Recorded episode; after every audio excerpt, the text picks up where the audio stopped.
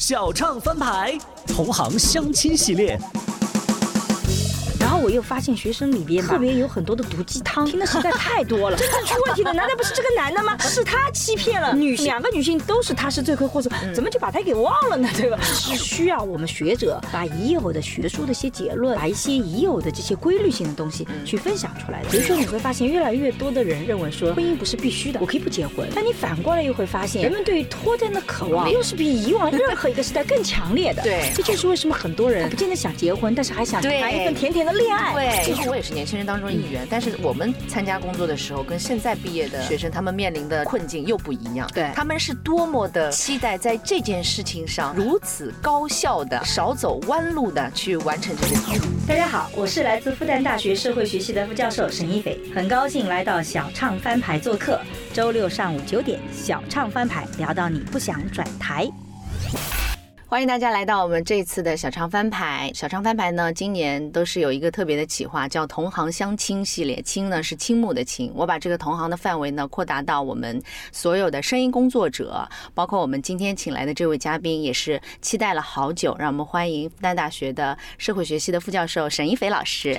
听众朋友们好，嗯，其实我对自己的声音一直不是很自信。哦，你在太多的地方讲过太多的话，又做老师，怎么可能不自信呢？就是因为我从小咽喉炎，所以我觉得我的声音不太好听。哦，我有慢性咽喉炎。是的，然后 就我就觉得有的时候我会对视频更有信心一点，因为我觉得我的表达力比较强一点点。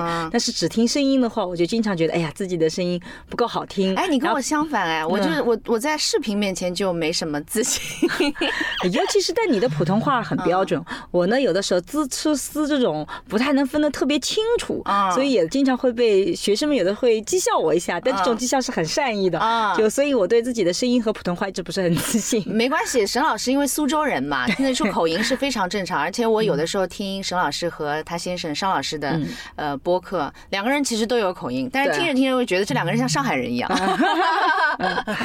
今天呢，我们特别请来沈老师呢，也是因为啊，一方面是。仰慕已久，呃，有一个事情我也跟沈老师求证一下，就是因为我本来就是关注沈老师呢，是近两年的事情，对，但是我发现我上微博一搜沈老师，发现沈老师已经关注我了，因为我其实音乐早餐和小唱翻牌是我以前开车的时候一直听的，嗯，而且我觉得很有意思，然后就一边听听音乐一边聊聊天，嗯，我觉得这个是我比较喜欢的一种类型，所以我应该是节目的很忠实的用户。是吗？我天，我一直觉得我们早上的节目哈，就是说说笑笑，像一档综艺节目一样。没想到学者在早上上班在听我的节目。其实我们需要特别需要那种 让我们快乐的东西，放松是吧？对，有的时候太过有意义，常常就不能够很快乐。快乐的东西常常是没有意义的。所以我一下子发现啊，我关注的沈老师他已经关注我了，让我受宠若惊。然后那次呢，我就在微博上面给沈老师，正好我也买了你和孟尝的那个付费的课，性别。二零二一聊性别，对对对对，这个课我因为自己觉得特别的有用，也是觉得特别的值得推荐给大家，然后我就在微博上面做了一个推荐，然后艾特了沈老师，没想到沈老师回复我了，对，谢谢谢谢。其实这个课程卖的特别不好，是吗？就比那个社会学的爱情思维课也好，包括我们去年出的沈一菲的性教育课程，这两门课卖的都特别好，嗯，但是性别的课就卖的不好，因为他带过学术，它没有那种带现实的问题，对，所以大部分人可能觉得不需要，但我。自己就是做这门课的时候，我们已经知道这门课是不太会挣钱的，嗯但我们还愿意去做，就是因为我们觉得其实那个底层的逻辑、底层背后的一些东西要去讲清楚，也是很重要的，必须要做，必须要。所以我们就做了那样一门课。嗯，可以想见，因为你想爱情思维课，它听上去名字就带有一些稍微有点功能性的，对吧？而且在实践当中，大家料想可能会在实践当中很容易用得到。但是性别意识，好像我说实话哈，我听了这个课之后，我本来觉得。自己也是一个怎么样知识分子，对吧？对，也是性别意识很强啦。我一直觉得我男女平等这方面，包括平权的意识，包括这个，我觉得我挺挺现代的，挺进步的。嗯。然后听了这个课之后，尤其是听了沈老师，包括其他的一些，包括 B 站的一些视频，我看了之后，我就觉得自己小学生啊，就真的是有很多的观念是亟待我们觉得自己还自我感觉很好的，是需要去改变和重新去认识到的问题。包括我听了这个课之后，我也跟我自己的先生去聊到这个事情。我说是上一次我好像听了沈呃沈老师的有一期是说孟美岐的那个事儿，因为娱乐圈也是我们这个频率主持人受众比较关心的一个领域。对，呃，您的课呢有好多呢，也是纷纷点到了很多爱豆的名字，相信你也引火烧身了很多次。对对，孟美岐那个视频一直被骂到现在，一直有人骂我。那肯定的。那看了这个视频之后，我就是茅塞顿开，因为你讲到爱情当中的。第三个角色的出现，大家有没有发现，女性这个角色经常会被认为是小三，而男性的这个角色第三者出现，他往往是一个拯救者的一个形象出现的，包括很多影视作品当中都正面化了这些角色。我突然间发现啊，是啊，大腿一拍，怎么会这样呢？其实社会当中角角落落一些细节的方面，我们其实是真的不太注意。是啊，所以这些东西我就买了那个课程，而且我觉得买那个课程啊，像我这样的女性比较多。一点，我觉得男性好像在这方面自主要学习的意识，包括怎么能够从性别意识当中学到了之后能干嘛呢？这是打了一个大大的问号。对，所以这是叫性别课程哦。在我复旦开课的时候，我的性别比是比较平衡的，是这个平衡不是比一比一，而是说基本上是三比一左右。嗯，但这个比例跟我们本身的人文社科的男女比例是一样的。嗯，也就是说，我们人文社科本身现在的男女比例大概就是三比一、三比一点五这种两比。一这样的一个比例啊，嗯啊，这个讲的太啰嗦了。就我们人文社科这块的学生的性别比就是三比一或者是两比一这样的比例。嗯，那我的课程基本上开性别的课程也是两比一或者三比一，所以我觉得还是比较平衡的。这个课其实我特别鼓励男生来听，我也特别希望男生来听，因为我觉得如果男性你今天再没有性别意识，你真的就不仅仅是说你会被人家看成是直男癌或者被老土，而是你对自己的职业发展你很难突破。原有的框架。受限了，对，其实性别是给你一个突破框架的一个，嗯，重新看待问题的一个视角，所以我觉得这个重要性其实在于它对你自己本身会产生好处，是，而不是说你听了这个课你会更怎么去啊关爱女性，对，得到女性的好感，对，其实不是的，我们自己关爱自己也已经很好了，足够了，关键你自己成长起来对你也有好处。对我现在发现，如果身边的男士如果他的性别意识很好哈，就是在我们女性身边，如果出现这样的珍奇动物哈，这是这特别宝贵。我发现竖起大拇指，哎，真厉害，嗯，所以我们想问一下，尤其是社会学这门课程，因为我大学的时候我是新闻系毕业的，我曾经想过要学社会学。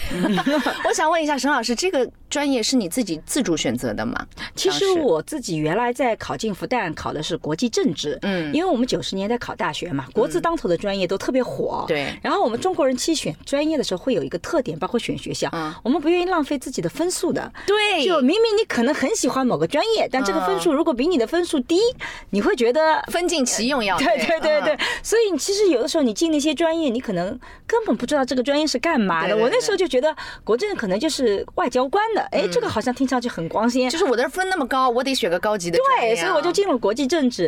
但是我其实国际政治一直做到硕士毕业，我也学的不错，因为我也是直升的。但我发现我对他没有那么大的一个热情。嗯，最关键就是我在看很多像政府报告的时候，我常常只能看出一层意思。嗯，甚至我觉得这个政府报告跟。去年的政府报告也差不多，我看不出区别来。但我身边有我们的同学，他们就能看成一层意思，有看成两层意思。这时候我就发现，哎，好像我在这方面的天赋是弱一点点。解读的能力啊，对。但因为我后面做人才工程，我是复旦的人才工程嘛，我们同时做研究生的时候还要接一个班，就是做辅导员的。我带的班是社会学的，所以我就接触到了社会学。那后来我就留校的时候就选择了社会学。然后我自己又觉得，哎，在社会学要找个专业。所以我正好那个时候去北京，有一个中华女子学院跟香港中文大学和密歇根大学联合办的一个社会性别的理论班。嗯，哎，我觉得这个东西好像挺新鲜的。嗯，所以我就是在那一年开始系统的学习社会性别，那是两零零二年。嗯，也是我第一年在复旦做老师的时间。嗯，所以一碰到这个东西，其实刚刚遇到这个性别理论的时候，嗯，我第一年是学的很崩溃的。嗯，因为它让我的三观有一个。特别大的一个颠覆，就你你原来觉得非常就这么应该这样子的，嗯，他告诉你不是这样的。比如说我们觉得男主外女主内多好的一个分工啊！这就是我在听您的课的时候，我也也同样的感觉。就你为什么要去否定他呢？啊，女的该干女的事情，把女的该干的事情做好；男的把该干的男的事情做好，男女搭配，男干活不累。对啊，干嘛不累？你 大家都是这么过来的，几千年都是这么过来的，你怎么就说他不好了呢？为什么你要对他进行质疑呢？就你一开始的时候会觉得三观很崩溃，所以我其实第一年学完以后，跟我先生讲说不学了，这个 有问题，再学下去我们也要崩了，是吧？对。但是实际上第二年，因为我正好那年 SARS，两零零三年 SARS 嘛，然后呢那一年那个课程就停了一年，然后我正好怀孕，然后生孩子。其实我生完孩子以后，我就感觉到了，哇，因为他是零四年的六月份才又开始启动继续学习，我们学三年嘛。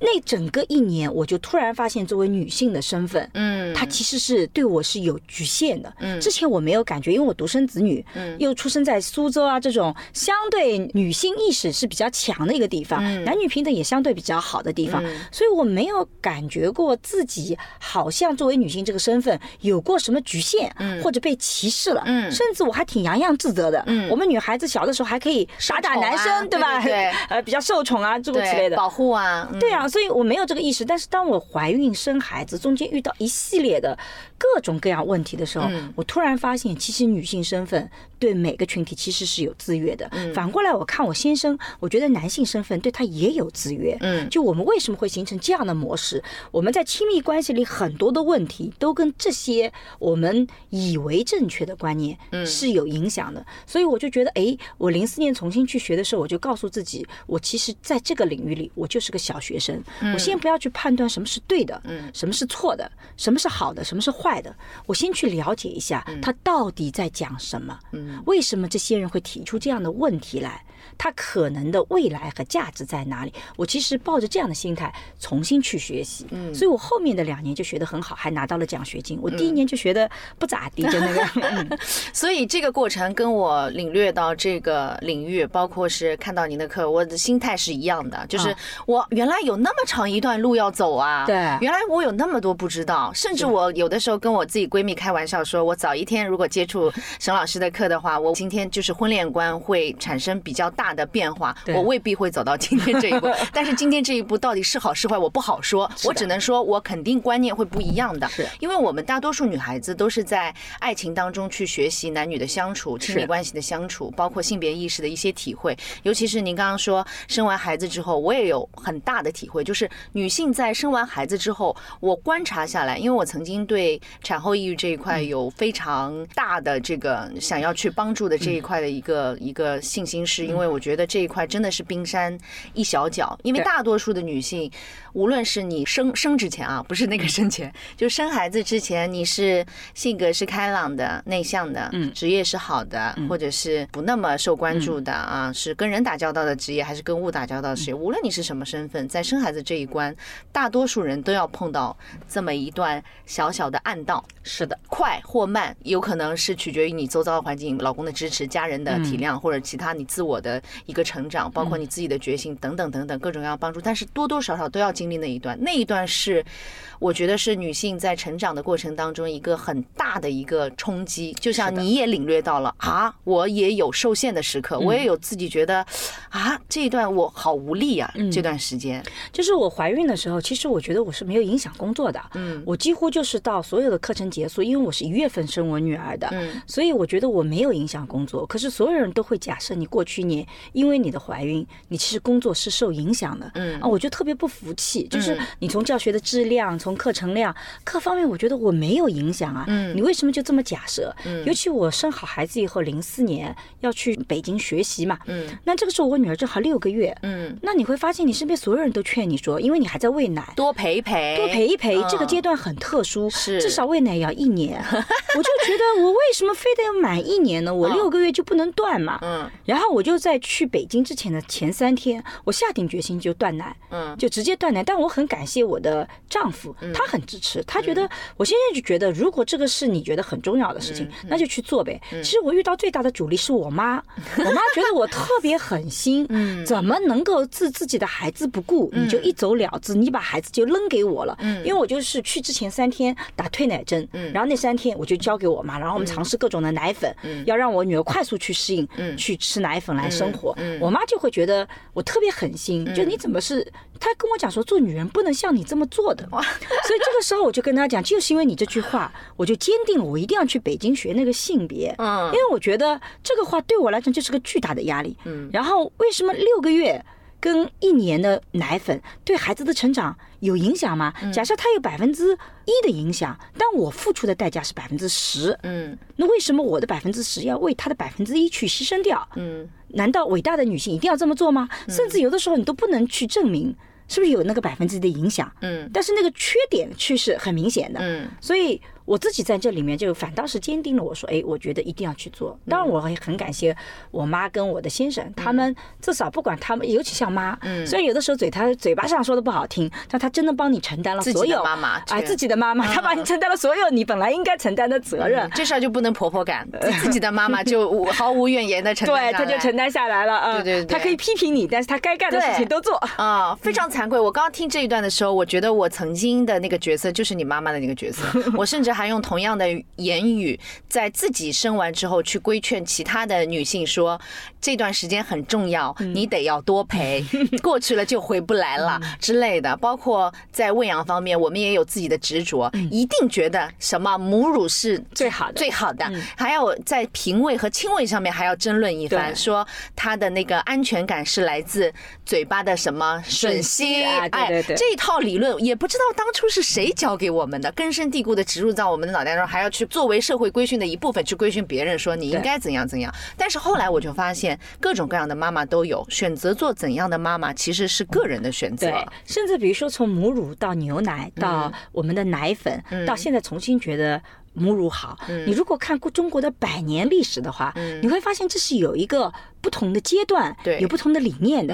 比如说，我们上世纪在上海三十年代，当时就觉得可能母乳奶粉是更先进的，甚至我们在这个呃六七十年代到八九十年代，就是说中间会有不在不同的地区啊，就城市会更早，农村要到八九十年代才有那个到零零年。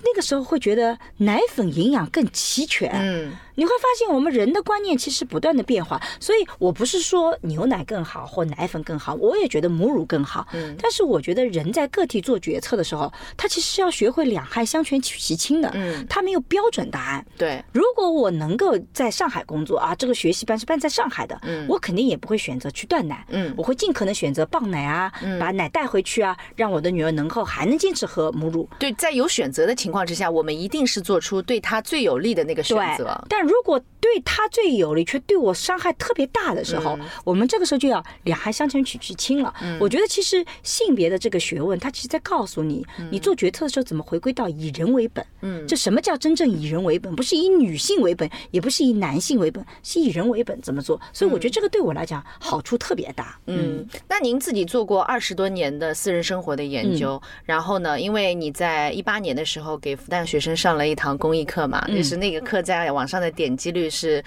极高无比，为什么脱单这么 难，对吧？我看有那个地方还有个小括号说脱单指南，我相信脱单应该没有一个 正确的一二三四的一个指南，但是它吸引了很多学生的眼球，尤其是吸引了很多年轻人的眼球，就是说明在那个那段时间，或者是在年轻人的眼中，尤其是我，我经常觉得，呃，这个时代的年轻人，我其实我也是年轻人当中一员，但是我们参加工作的时候，跟现在毕业的学生他们面临的困境又不一样，对，他们是多么的。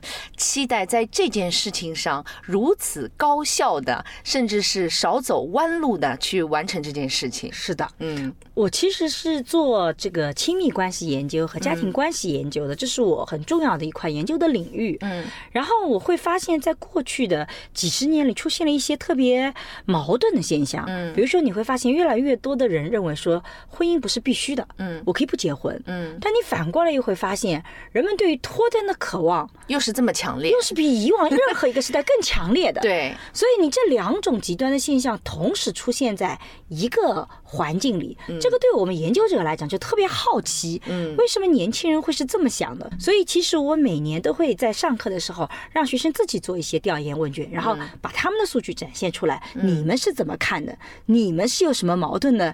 东西在里面的，就是统计数据特别能看出来嘛。所以我当时做为什么脱单这么难，是因为这个邀请方，我们复旦的很多的这种机构会邀请我做讲座，我一般保持每年都会做一次的讲座。其实有透过性别看爱情的这个讲座，也有跨国性别看爱情的讲座，然后也有脱单为什么这么难，甚至还有个这个人怎么去走出自己、跳出自己框架性别的这种，其实有过类似过去很多很多这样的讲座，但这个讲座铺在网上特别的，就那一年，对，就那一年是因为我也不知道谁上传的啊，就到现在为止也不知道谁上传的，我也不准备追究他的这个 责任啊，就因为我自己也不太当时不太玩 B 站啊什么的，所以我也不知道。但是我觉得这个恰恰是个渴求。嗯，其实你会发现哦，我们讲社会学里有个叫幸福拐点。嗯，什么意思呢？就是当你在物质比较缺乏的时候，物质是特别能带来幸福感的。嗯，就是你吃的好一点点啊，穿件很漂亮的衣服啊，把自己穿得很暖和啊，你会觉得特别幸福感。嗯，但是等到你的物质条件发展到一定的程度的时候，你会发现物质能带来幸福感，它的边际效应是递减的。嗯，你现在再吃一顿好的，可能你会觉得啊，吃的很开心，可是呢，撑死了，还要去消耗这点热量，对，没有那么开心，没有那么开心了。你想想看，跟你当年很贫穷、很饿，嗯，去吃这顿饭，你的感受是不一样的。那么这个时候，我们就追问，什么东西它会带你更多的快乐？嗯，然后很多的研究，包括哈佛的这个幸福的研究，都发现其实是人和人之间的链接。嗯，我的人际关系，我跟他人的亲密关系，嗯，其实最让我快乐。尤其是好像到越到晚年越体现出来。对，所以你这个时候你就会发现，其实人们对于亲密关系的渴求是变大的，而不是变小的。嗯，这就是为什么很多人他不见得想结婚，但是还想谈谈一份甜甜的恋爱。对，就你想要这个东西，但你不想要婚姻里，因为婚姻有很多责任嘛，嗯，就不想要它，被这些捆绑。对，是的。嗯，所以我们这场讲座之所以很火，我觉得就跟那个社会这样的一种需求是紧密相关的。嗯，然后我又发现学生里边吧，特别有很多的毒鸡汤。嗯，听的实在太多了。就他们经常会有一些让我看来匪夷所思的一些想法。我说你这么想，你就没有办法走到你想要的那个目的，对吧？那这个时候你就会发现，其实需要我们学者把已有的学术的一些结论，把一些已有的这些规律性的东西去分享出来的。嗯，所以我自己一直有个人生的信条，好多年了。嗯，就我觉得我可能存在的意义和价值在于说，我一方面做的工作是把生活升华为学术。嗯，我把生活里很多事情要把它背后的逻辑找出来。嗯，但另外一方面，我觉得作为学者，我还可以做的这件事情是叫把学术翻译为实践。嗯，就是学术里已有的很多观念，它不是我沈一斐独创的。嗯，我沈一斐也没有能力去独创那么多新鲜的观念。我做的事情是把学术里面已有的这些观念、已有的这些结论，在我们论证里发现是比较正确的这些规律，能否用更通俗的话去翻译出来，让大家能听得懂，能听得明白。这是我所努力做的另外一个工作，所以做讲座也好，现在在 B 站上有视频也好，在呃微信公众号“光之来处”上有自己的课程也好，包括做播客等等，其实都是在做后面这件事情，如何把学术翻译为实践。嗯，包括你讲的刚刚讲到孟美岐那个视频，嗯，其实那里面我是放了一篇非常权威的一篇学术论文的。嗯，那个论文里为什么我要去做孟美岐那个个案？我就是发现，因为孟美岐跟这个男的，他其实陈令涛。陈令涛只陈令涛只谈了几个月，嗯，然后就很快就分手了，嗯，所以呢，其实是对很多女性来讲，可能你在事业上你会遇到那些让你特别心仪的男性，嗯，你其实并不知道说他到底状态是怎么样，是已经分手了呢，还是还没分手呢？其实你没有那么清楚的能去区分的，这就全靠他一张嘴跟你说，对，我们关系不好，我们正在分手，对你也不知道，或者已经分掉了，他还在纠缠我，但另外一方说我们其实你不知道，对，但是无论如何，我们的研究是发现你的三个。最亲密的关系里面，如果男性的比例越高，嗯，你的事业就发展的越好，因为那些资源在那些男性手里。所以这个时候你会发现，对我们女性来讲，假设你是男性，你可以永远都不要跟女性来往，你就跟男性来往，你事业也能发展的很好。嗯。但是如果像孟美岐这样的歌手，他如果要发展的好，他一定要跟好的制作人、好的音乐人、好的音乐人，对，这些人都是男性。对。那么他的亲密关系群体里面能否出现？高比例的男性，并且还单身，并且还单身，这是个问题，对不对？那如果他的亲密关系里出现了已婚的男性，嗯，你如果说这些都不行，其实就对女性来讲，是一个职业发限展是个限制。而我们这里也讲，亲密关系并不只是说爱情，嗯。有的时候友谊也是可以的。合作伙伴，合作伙伴也是这种亲密关系，对不对？对那你现在说，哎，男女之间都没有友谊啊，这个都是暧昧。嗯你如果一直坚信的认为这一点，那其实它不是对你的爱情有影响，嗯它有的时候会对你的事业发展也导致很大的影响。对，因为你会有意识的把所有已婚的男性嗯都排斥在你的生活之外，对甚至你现在要把那些处在恋爱里、可能已经跟女朋友分手的人，嗯你也要排在外面。那你想想看，你还有什么样的人你是可以去？变成你的合作伙伴的，嗯所以这个在学术里它有很多的结论。我倒不是说它一定是对的，嗯，我只是提醒大家不要走极端了。就是这个眼光呢，要放得更大、更长远了。对我以前呢也会有这样的毒鸡汤的讨论。我们嗯在节目当中经常说，男女之间有纯纯的友谊吗？嗯然后听众也有的时候热烈的参与，怎么可能有啊？又不可能把普通朋友写在脑门上。嗯一旦你觉得开始思考这个问题了，哎，我们之间到底算不算纯纯的友谊啊？那个友谊已经不纯粹了。嗯 当时我们经过年轻的这个呃受众非常热衷于这样的讨论，因为他们身边正巧正在发生着各种各样的友谊关系。嗯，然后听了这堂课之后，尤其是听了这番，我昨天在跟我自己的老公也在嗯呃讨论这个事情。我说，如果现阶段你的工作上面如果出现对你的能力、对你的呃什么才气特别钦佩的女嗯性，作为我一个婚内的老婆来说，对我是不应该阻挡你跟任何女性正常的、健康的发展你们的友谊和交流。我不能说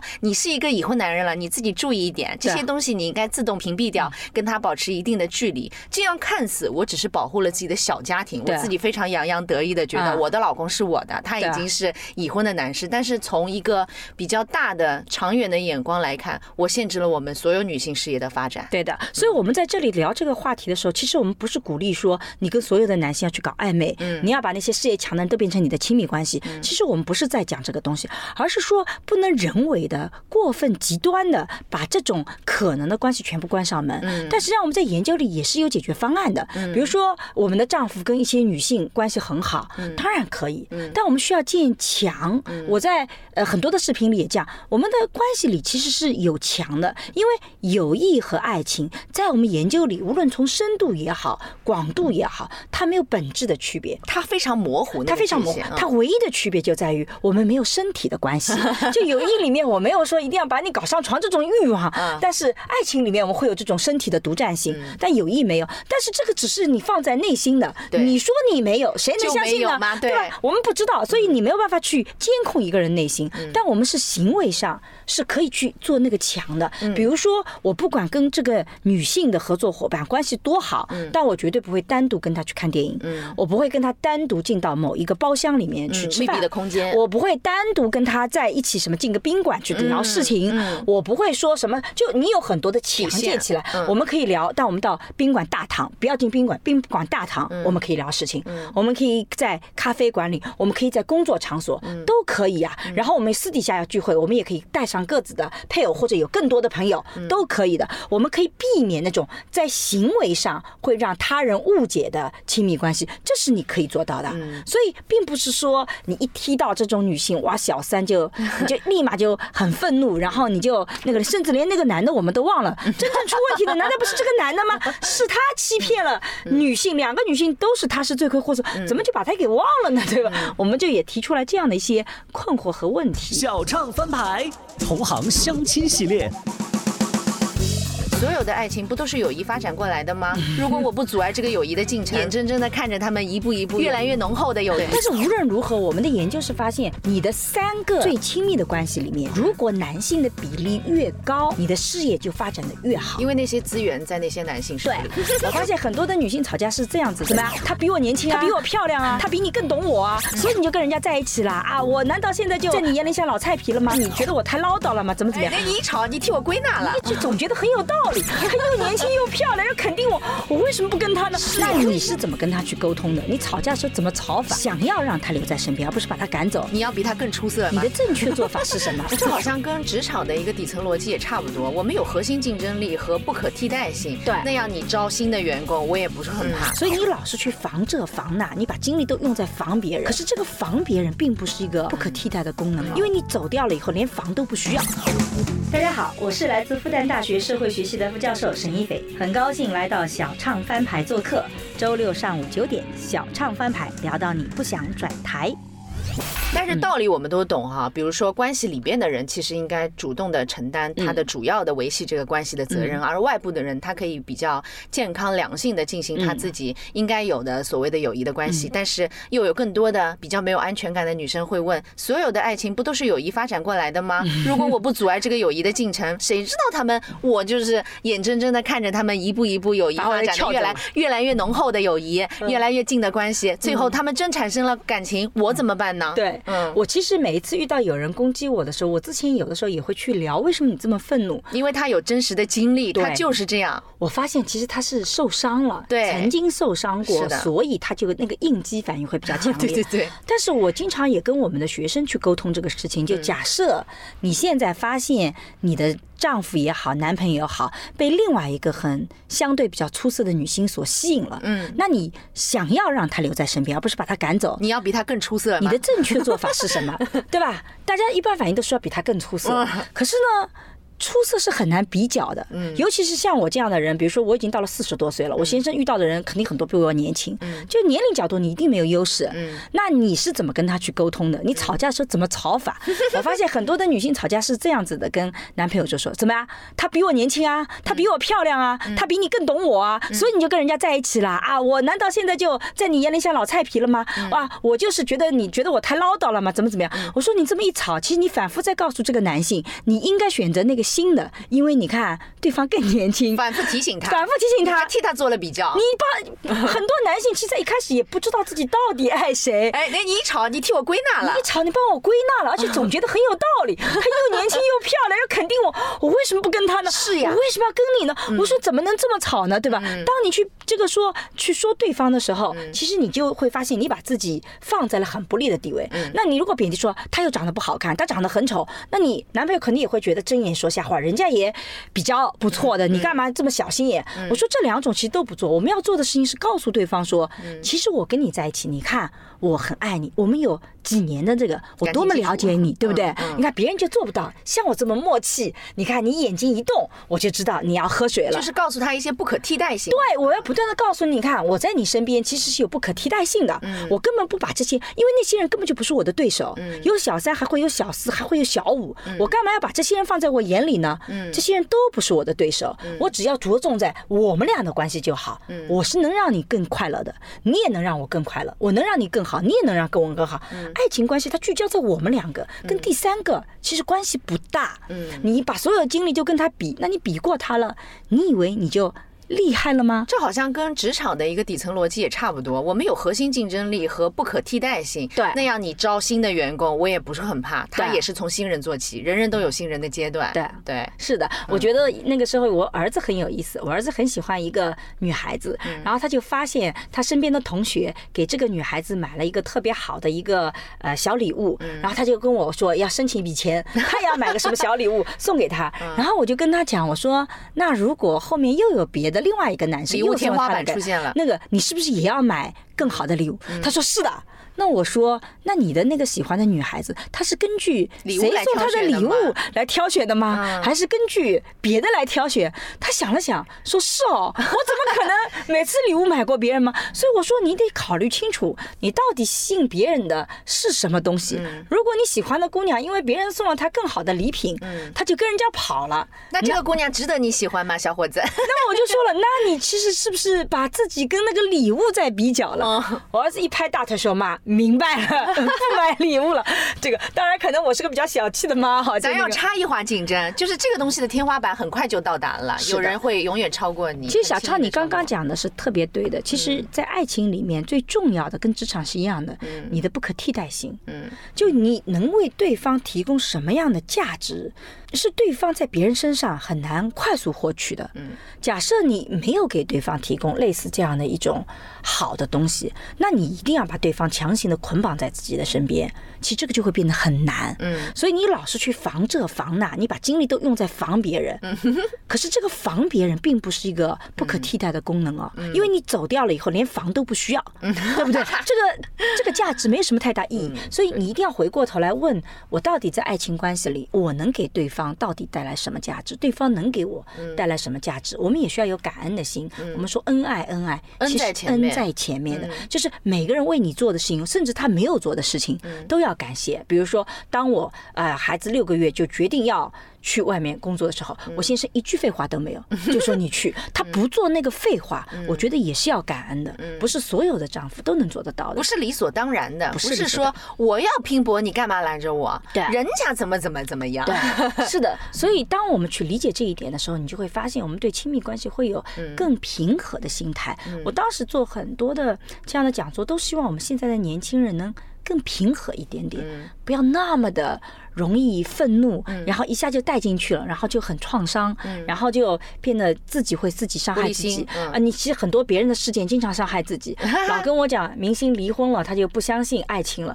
我就跟他讲，人家明星离婚的时候讨论的是几个亿的财产分配，你也生活中没有一个人让你去讨论离婚几个亿的财产分配，何必啊？他好处的时候你带不进去，他坏处你也不必要带进去了。瓜这么起劲，对，我们就吃吃瓜哇，他们离婚了哇，那个你。不用带进去说哇，这个男人都很坏，男人怎么怎么样？我觉得我身边那个我的人生很惨，跟你没有关系。他好的时候跟你没关系，坏的时候跟也不分你几个亿，对，也不分我们几个亿，算了，你就吃吃瓜就可以了，就不要那么多的代入。有很多人很容易代入，就让自己受伤了，觉得出现一个小三啊，他就伤害了我的利益，我的情感被受伤了。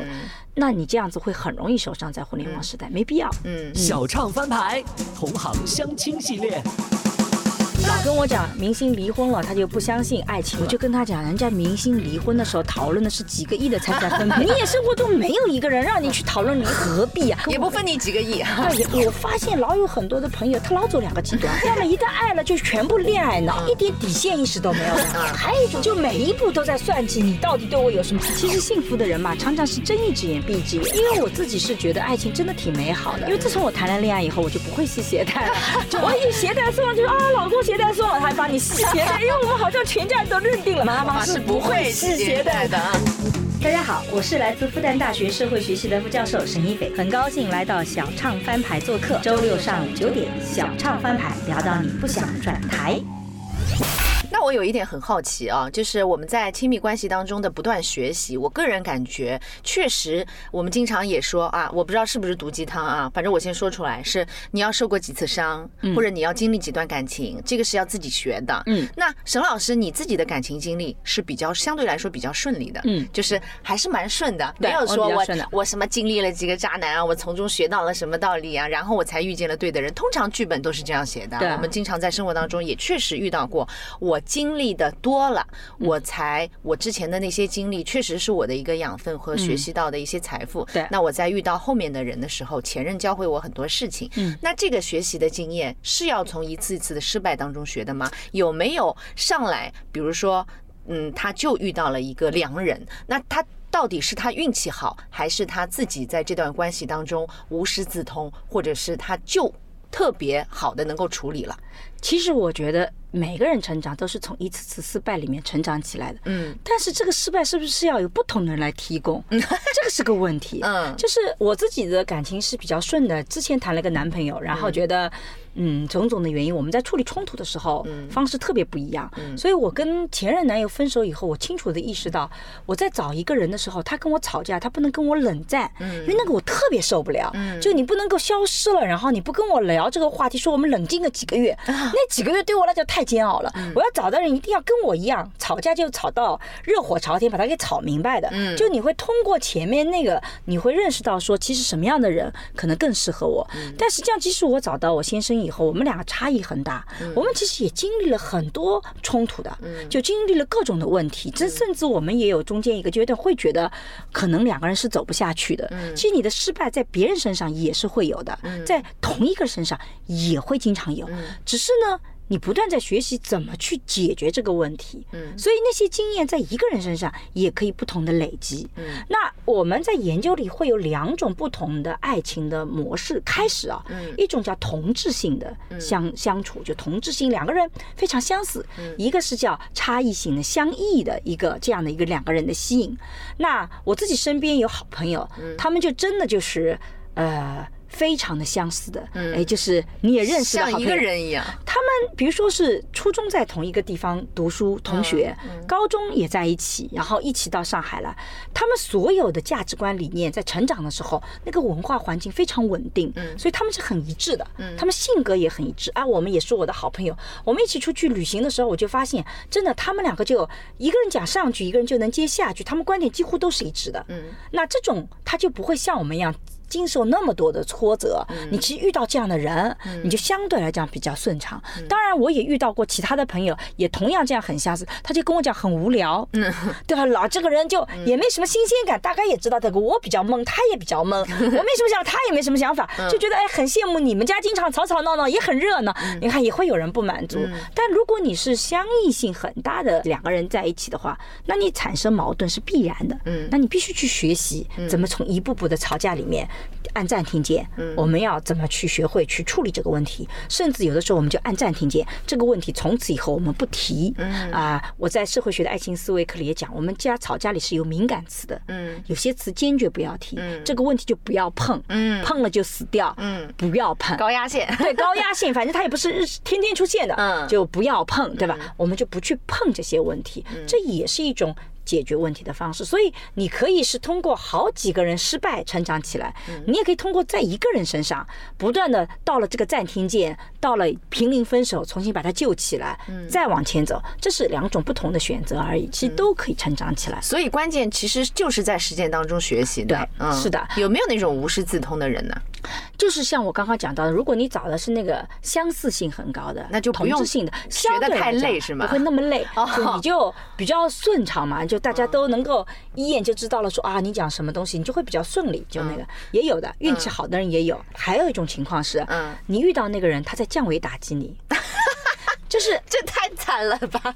这个不是假击，或者说我们用个好听的词，他在降维宽容你。嗯，就你比较年轻，两个 level 不一样。其实对他已经非常宽容了，他知道你的所有的路径，他预判了你的预判，对，所以他能够包容你。对，嗯，你可以说他是降维打击，你也可以说降维包容，然后让你误以为你处理的很好，其实是对方处理的好。是的，哦，那太幸福了吧？这样的人，这个时候你就会遇到这样的人，他可能会年龄比你。长一点点，他可能经济条件也会比你好，见识比你广。对，但很多人会觉得你又 PUA 我了，因为我在你这里找不到存在感，好像每次我都是被保护那个人，也会有人不满足。哎呦，怎么这么作？我觉得这样的人好幸福啊，听上去就觉得嗯，但你会不满足，因为你会没有成就感。对，你自己学习的空间就很少。你会发现。你对他没有意义，嗯，因为他什么都能他来解决，嗯，都是你在向他寻求方案，那是不是等于离离不了这个人呢？就你慢慢的会发现自己对他的依赖和离不了，对的，嗯。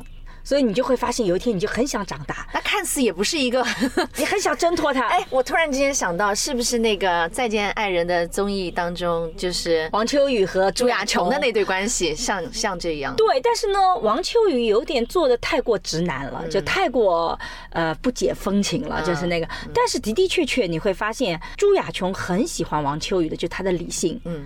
他能解决问题，对啊，什么问题有他在就很可靠。包容他。你看，在整个节目里面，朱亚琼今天说我要去爬山了，我不要走那条正常的道，我要走旁边那条道。嗯，那个王秋雨就跟进了。嗯，但你要知道，因为后面还有摄影师，嗯，其实那是个挺危险的事儿。嗯，所以是有人需要帮你托底的。嗯，那有一个人来帮你做所有的善后，而朱亚琼经常找不到东西，每次都是王秋雨能帮他找到。嗯，你会发现这些都是需要人托底的。但是你会跟这样的人在一起，你就会觉得自己特别没有成就感。嗯。你不知道自己的意义在哪里，你的我不见了，因为他是从上往下在包容你，你又会不满足，所以每一个在有些人眼里很幸福的人，嗯，但在别人在他自己眼里。就觉得很有问题，可真是如人饮水，冷暖自知对啊，所以我有的时候不太愿意去评判亲密关系里的公平、嗯、公正。谁是正确的？嗯，因为那个太难判断。嗯，我们在社会领域还比较好，所以有的时候说清官难断家务事。是的，其实不是清官不知道事情是怎么样的，而是清官很难有一个核心的标准，说怎么做，嗯，才是真正对双方是公平公正的。嗯，这个逻辑它很难断。嗯，有的时候你以为这么做是更好的啊，付出多少就应该收获多少。嗯，可是这里面还有一个保护弱者的问题。嗯，你以为保护弱者。是公平的，但这里面又有一个强者过度付出的问题。你会发现这个公平公正的逻辑大家很混乱。嗯，这就是在亲密关系里，它比较难用我们常规的这种正义逻辑啊，这种公平逻辑啊，去轻易的去贴这些标签。嗯，但我们现在的年轻人太容易在亲密关系里去考量我付出多少。你付出多少，就是算一个投资回报率一样。对，但亲密关系恰恰他没办法这么算，因为在情感领域里面，一个人每天说：“哎，我觉得你真的很好，我给你提供很多情感价值。”嗯，跟另外一个人经常给你提供经济价值。嗯，到底哪个更重要？哪个是公平的？嗯，比如说我们经常用一个词叫“丧偶式育儿”，对不对？丧偶式育儿，对。但如果这个男性是在外面努力挣钱的那个人呢？他就不太陪伴。你说的是家庭 ATM 机吗？对，家庭 ATM 机。嗯，这个家庭 ATM 机就不重要吗？重要。那它的价值就变成像死掉一样的丧偶吗？嗯。就我们怎么去衡量那个？那我女性在家里虽然不挣钱，但我很辛苦。嗯。那我们怎么去衡量这两者之间到底哪个是平等的，哪个是公平的？你会发现。它没有你想象中那么的简单，嗯，所以有的时候我们做很多的 亲密关系的研究也好，做讲座也好，其实我就很希望你能看到那个具象的真实的人，嗯，你别动不动就给对方贴标签啊，我这个丧儿是育儿渣男，对吧？拜金女，嗯，那个标签贴了以后，他就不能解决问题了，嗯，看不到那个日常生活里面一些复杂性在里面，嗯，小唱翻牌，同行相亲系列。是我觉得现在的年轻人在爱情里面太容易倾向保护自己，很怕自己受伤，太容易在亲密关系去考量我付出多少，付出多少，就是算一个投资回报率一样。对，但亲密关系恰恰他没办法这么算。那你觉得别人一定要向你主动付出，你才会那个？可是这个恰恰是一个悖论，就你越是这么期望，可能这种发生的可能性反倒是越小的。所以我们为什么鼓励大家勇敢一点？其实你会发现，爱的本质是给予的，而不是获得。是。但如果这个男性是在外面努力挣钱的那个人，你说的是家庭 A。ATM 机嘛，这个家庭 ATM 机就不重要吗？重要，你别动不动就给对方贴标签。我这个丧儿是育儿渣男，对吧？拜金女，那个标签贴了以后，他就不能解决问题了。嗯，大家好，我是来自复旦大学社会学系的副教授沈一斐，很高兴来到小畅翻牌做客。周六上午九点，小畅翻牌聊到你不想转台。那您给那么多学生，包括讲座也好，上课也好，你有没有发现现在的年轻人，包括你刚刚说的那个问题，也是太太祈求在一段关系当中算计付出和得到和回报？那么也有现在其实。我们人其实，在爱情里面偏向自私，然后有的时候会觉得两情相悦嘛，当然好，这种概率出现极其少。我得先看到你向我示意好意，我才能够示出我的好意。嗯，都想先看对方先行动，对，就是那种先出手者什么，对吧？就是对，又来了，呃，都是那种，是不是现在的年轻人越越来越偏向这种利己？我倒也不觉得是利己，而是我觉得现在的年轻人在爱情里面就太容易倾向保护自己，对，很怕自己受伤，对，所以它会导致就是说你就不愿意去主动付出，嗯，那你觉得别人一定要向你主动付出，你才会那个，可是这个恰恰是一个悖论，嗯，就你越是这么期望，嗯，可能这种发生的可能性反倒是越小的，嗯，甚至我在今年年头上还做了一个呃脱单为什么这么难的二点零，二点那个二点零的一个视频，就去年出了一个。个一点零，讲怎么跳出那个爱情的模式。嗯，因为我觉得现在的很多年轻人谈恋爱的时候，不是在跟一个具体人谈，是跟一个模式谈。比如说五二零，你就必须转我五百二十块钱，你要转个零点五二，都我马上就觉得要把你给分了。就这么抠门的男人，你干嘛要给我分那个？那像我先生就觉得这个情人节的时候跟我讲说啊，我们过元宵节，元宵节说啊不，昨天情人节已经过了嘛，不能忍受，就不能忍受，你都要分。就你谈的是个模式，而不是具象那个人他为什么转零点五二？是因为他今天经济正好在拮据的时候，还是说他觉得其实这种用金钱表达爱就不是他喜欢的？还是你都不去问，你就立马觉得该分了？你看最近我们昨天的网络上很多就是类似这样的段子又出来了，这个情人节多抠门的呢，好像一个抠门的人他就不适合、不值得有一份爱情。但实际上抠门的人他也很好啊，他可能对你很节约，对自己也很节约，对吧？除非他对自己特别大方，对你很节约，那是叫抠门，那叫抠门。你得去去看这个。他对自己也很抠的话，那叫节约。对，而且我们要看他对礼物的认识。但我在两点零的这个这个视频里面，其实讲了另外一个话题，就是我们在学生做问你，如果喜欢别人，你会有什么表现？嗯，然后如果别人喜欢你，你会有什么表现？结果我们做下研究来发现，不管男性女性啊，就喜欢别人表现都很一致的，就是我会觉得我可能会默默关注，但我不会表达，这是一种 比较常见的类型。甚至有的人说我还会克制自己啊，但不让你看出来，对，不让你看出来。而且我觉得一喜欢上一个人，我就很容易自卑，我会觉得自己不够好。就男女都有这种想法，但也有另外一个群体，男女性也都有说我会主动去表白，我会去创造交流的机会，我会怎么怎么样子。你看这两种挺积极的都有，但是当我们去想象对方喜欢我，女性想象男性喜欢女性怎么表现，男性想象女性怎么表现的时候，完全不同。他们觉得对方一定很明显，你一定会在我面前骚里骚气，你一定会让我知道。对，你会对我跟别的男性的这个交流，你会很在意。啊，你一定会主动来表白，你一定会怎么怎么样。然后女性是这么想男性的，男性会觉得你女性眼睛里一定会藏不住你爱我这件事情。啊，你会非常粘人啊，你会给我做手工的礼物，你会怎么怎么样？也就是在这件事情当中，人人都觉得自己演技一流，但是轮到对方呢，都觉得你演技可差呢，我一眼就看出来你了。对，关键就是你在想象别人这么做的时候，无论男女，你都不是这么表现的。嗯，所以你想，你等着别人主动，他根本就不可能发生。嗯，除了那种少数的，我们说非常有经验的男性，对吧？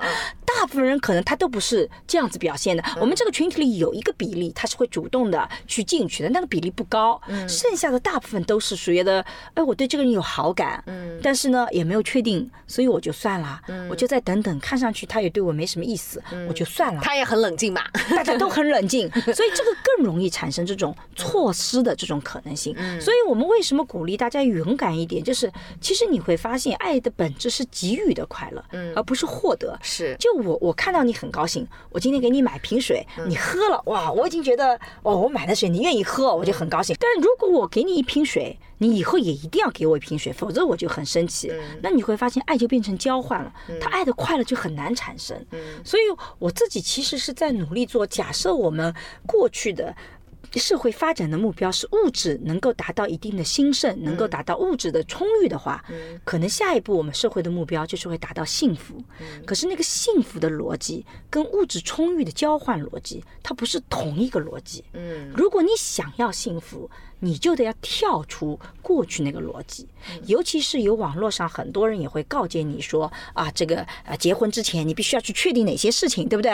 你一定要跟他讲啊，A B C D，你要房子是不是要写我的名字啊，等等等等。然后又是一个模式，别他查着。不是的，我说其实关系里面有两个逻辑，一个叫防范风险的逻辑，嗯，一个叫追求幸福的逻辑。包括我们谈婚前协议也是有这个问题的，我一定要让你签婚前协议，这是防范风险。嗯，可是防范风险的逻辑跟你能不能得到幸福，它是两个逻辑。嗯，当我防范风险时候，我们一定要签婚前协议，说好了以后房子怎么买。其实本质上，我其实已经开始在不信任你。这个不信任你都不用说，我都能感觉到。是，可是幸福那个逻辑是说，我愿意信任你，我愿意去努把力。就那个逻辑，它是有的时候是冲突的，有的时候是吻合的。所以我就觉得。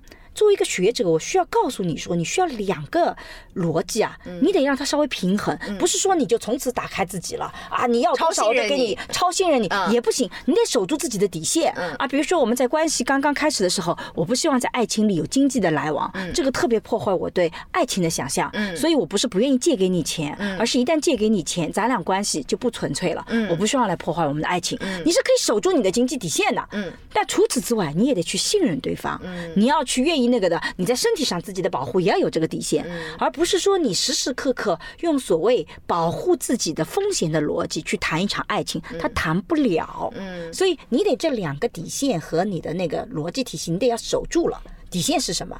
然后你喜欢的爱情应该是什么样的？我们也要去努努把力，愿意去给予。嗯，我发现老有很多的朋友，他老走两个极端，要么一旦爱了就全部恋爱脑，一点底线意识都没有的。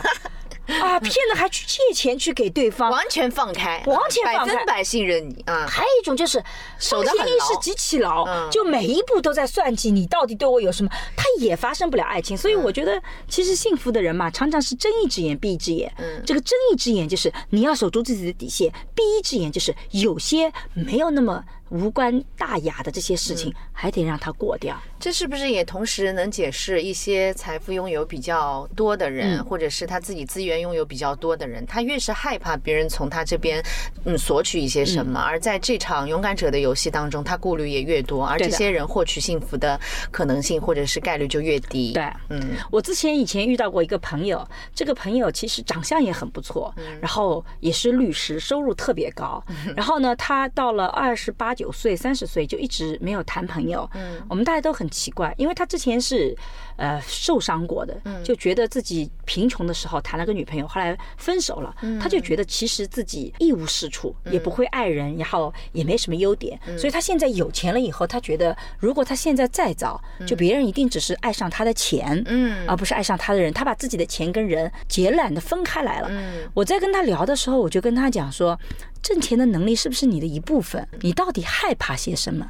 假设你如果对方觉得就是为了你的钱，那你如果去花钱去买一些快乐，就比如说我们花钱买自己喜欢的衣服、买音乐，是不是也是带有耻感的？当然，我们买人是两回事，我们完全不是说买人啊，大家不要走极端了。是快乐的感觉，是快乐的感觉。那么你要守住别人，不是为了你的钱，你可以先设定个底线。嗯，你在这个底线上面。你得学会去信任别人，那你这样子既能保护自己，又能够去走出这个勇敢的一步。因为我觉得有的人会把自己的钱跟自己完全划分开来，或把自己的家庭跟自己，其实都有问题的。我们接纳自己，既要接纳自己，其实这个家庭也不怎么样，或者家庭特别好，也要接纳说我可能。挣钱多或少，其实都是要挣的。所以，当你把这个逻辑给他转化过来了以后，真的他很快三个月就找到女朋友了。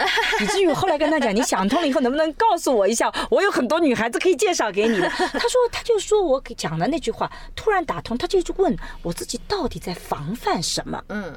我在防范我可能再度受伤的感觉。嗯，我以为别人那个，那就这样子。我在跟人家交往的时候，我先不告诉我所有的这个我的背景。嗯，我也看看他，我也可以看到说这个人他本身对金钱他是什么态度。我就去专门观察这个人嘛。结果人家对方女孩子出身自己条件也很好，家里自己那个根本不 care 的，也不 care 这个。这个时候他突然间意识到了，像这样的女孩子不就是我喜欢的吗？对吧？那我这个最重要的东西我已经开始能够。打破了小唱翻牌，同行相亲系列。偶像剧基本上也都这么写的。我们家出了个什么事儿，我担心你承受不了。你一旦知道我家这个事儿，你一定会跟我分手。还不如我先跟你分了吧。而且是忍痛哦，大多数忍痛哦，好可惜的。他美其名曰说我不想拖累他。对，问题是你突然间贸贸然的跟对方分手，你就觉得对对方就没有伤害了吗？对，所以那种偶像剧真的，我就经常劝很多朋友，就就看看图个乐，别把它看成是爱情圣经。大家好，我是来自复旦大学社会学系的副教授沈一斐，很高兴来到小唱翻。牌做客，周六上午九点，小唱翻牌，聊到你不想转台。所以你会发现，有的时候人会自己框死自己。我见过太多优秀的男孩女孩，就老觉得自己不够好，在别人眼里匪夷所思。但是他真的是这么认为的，因为他特别清楚的知道自己的缺点是什么。他觉得我在这些人面前，我在亲爱的人面前，我就不能掩饰。所以你有的时候需要去帮助他们去结构。假设这个问题出现，它最大的危害可能是什么？嗯，我们怎么防？而你不能为了防这个危害，嗯，就是你说我为了怕分手。索性算了，先分手吧。这个逻辑是有问题的。但你有没有发现恋爱里很多人有这个逻辑啊？对，就我觉得他将来肯定要出轨。电视剧也是这么写的，我还不如先跟他分手吧。对，看过的什么偶像剧，基本上也都这么写的。我们家出了个什么事儿，我担心你承受不了。你一旦知道我家这个事儿，你一定会跟我分手的，还不如我先跟你分了吧。但玛丽苏剧情都是这个样子的。这个逻辑在我看来是好奇怪。你最担心某个事情出现，你让他先出现了，你都没有做过努力说去怎么预防，你都没有问问对方这个事情我们共同能不能克服这个难关，愿不愿意陪你走，你都不问，你害怕这个情况出现，然后先跟对方，而且是忍痛哦。对啊，大多数忍痛哦，好可惜的哦。对啊，然后电视剧里面写的这种冲突，对，所以那种偶像剧真的，我就经常劝很多朋友说，就就看看看图个乐。别把它看成是爱情圣经，因为它就不是个爱情圣经。哎，但是沈老师，您自己不是很喜欢看某国的偶像剧吗？我其实各个国家的偶像剧我都很喜欢看，因为我觉得有些好的片子，它其实还是把背后的逻辑体系能给你理出来的。啊，就它有的时候会让你有感悟。嗯，你在学术上有的一些点，它可以通过电视剧帮你呈现出来。嗯，你会觉得哎很有道理。但有的时候你看这种狗血剧，你也会觉得说，哎，这里面错在哪里？带着批判的眼光去看，就比如说，经常有人说自己得了绝症，然后呢，就觉得为了对方好，就狠心跟他分手，对吧？其实这个是个特别奇怪的逻辑，就是你想想看，你死亡会带他带来伤害，嗯，跟你。突然间告诉他你很差，也是一个伤害。难道这就不是伤害了吗？再说了，换成我们自己，我们自己带进去看看看。如果对方即将过世，有半年时间我跟他在一起，你很可能做的事情是好好珍惜这半年，然后我们来安排那个。你可能也会痛苦，但比起你说我。不好，突然间跟我挑刺，我明明觉得自己做，我还做很多努力，嗯，哪个伤害更大更小？我有的时候觉得，为什么编剧会这样去做这个设定呢？哦，这个编剧太多了，乃至于影响到我们生活当中处理相似的事情，对，也去学电视剧里面的做法，然后还把真实的案例搬上电视，弄成一个感人的事迹。某某知道自己什么患了绝症，还是什么的，什么要跟丈夫分手，丈夫偏不同意，然后什么还要最后陪他陪他走完。那么你提出。要跟他分手是为什么呢？你是不信任自己丈夫在最后的这段时间没有办法照顾你吗？你是对他的不信任嘛，对吧？所以你看，你背后提了一个非常重要的，小昌提了个非常核心的问题，就是你为什么不相信对方愿意跟你一起来承担这些痛苦？嗯，你为什么不相信对方是有能力嗯去解决掉这些痛苦所带来的后遗症的？他美其名曰说我不想拖累他，对。但问题是你突然间贸贸然的跟对方分手，嗯，你。你就觉得对对方就没有伤害了吗？所以你看，当我们看各种剧的时候，一方面有些好的剧是真的能把背后的规律可以给你展现出来，让你直面真实的情况是什么样子的。但也有一些是给我们作为研究来讲，给了我们素材，告诉大家说，你看这个就怎么错误示范的。所以我对偶像剧一直觉得比较有意思的点，就是它跟我的学术有关系。当然，我觉得偶像剧最重要的还是男女主的颜值都让人觉得。很赏心悦目，很多时候你就不想动脑子了，你就看看甜甜的恋爱啊，觉得那个，因为我自己是觉得爱情真的挺美好的。嗯，我有的时候在看很多偶像剧的时候，我就会觉得像重温我自己的恋爱一样，就像有的时候我磕 CP，我就觉得哇，这对 CP 跟我跟我先生好像啊，我们也是这样的。其实你是有一个机会让你重温你很多过去的这种场景，这其实对你自己的日常生活也是种促进。举个例子来讲，我们经常在偶像剧里看到男生帮女生系鞋。带，嗯，对吧？我每次看到这个都很感动，因为自从我谈了恋爱以后，我就不会系鞋带了。就我一鞋带松了，就说啊，老公鞋带松了，他还帮你系。以至于有一次我老公不在身边，我说哇，鞋带松了，我儿子不得不蹲下来帮我系鞋带，因为我们好像全家人都认定了妈妈是不会系鞋带的。你有时候看这种偶像剧的时候，就觉得哇，真的很甜美，因为你为什么会愿意为这个人系鞋带蹲下去？其实爱情很多时候就是明明你可以自己做的事情，嗯，但是。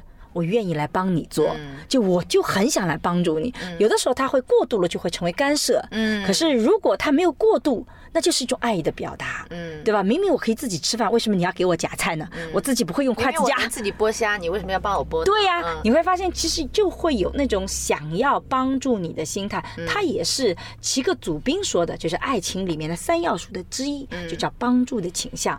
所以在看偶像剧的时候，其实我们是会有机会会重温，哎，我们自己曾经也这么年轻过来的，现在不会再这么做了，对吧？但是。曾经我们这么快乐过，所以其实你爱情是会让你快乐的，爱情是真的让你快乐的一个东西。嗯，它多巴胺会分泌，让你更加的这个愉悦，这个就是在生理上也是有这样反应的。那您说是重温，有更多的还没有进入到稳定的亲密关系的人，他过多的看这些偶像剧，然后看到了所有的好都集于一身的这样一个大男主的一个角色，他看多了这种，他会不会就是脑袋里冒着粉红的爱情泡泡，永远觉得现实当中找。找不到这样的人，我自己一直给我学生的建议是说，这种片子你随便看没关系的，快乐就快乐了。嗯，但请记得啊，就是。感性和理性，它不是对立的。爱情本身是感性的。你从一开始遇到一个人啊，就觉得他为什么这么好？别人就长长得一般，就在你眼里，哇，就觉得长得特别好看。他有很多感性的一面。可是你的一段感情要长期持续下去，你是需要理性去经营的。你需要回到理性。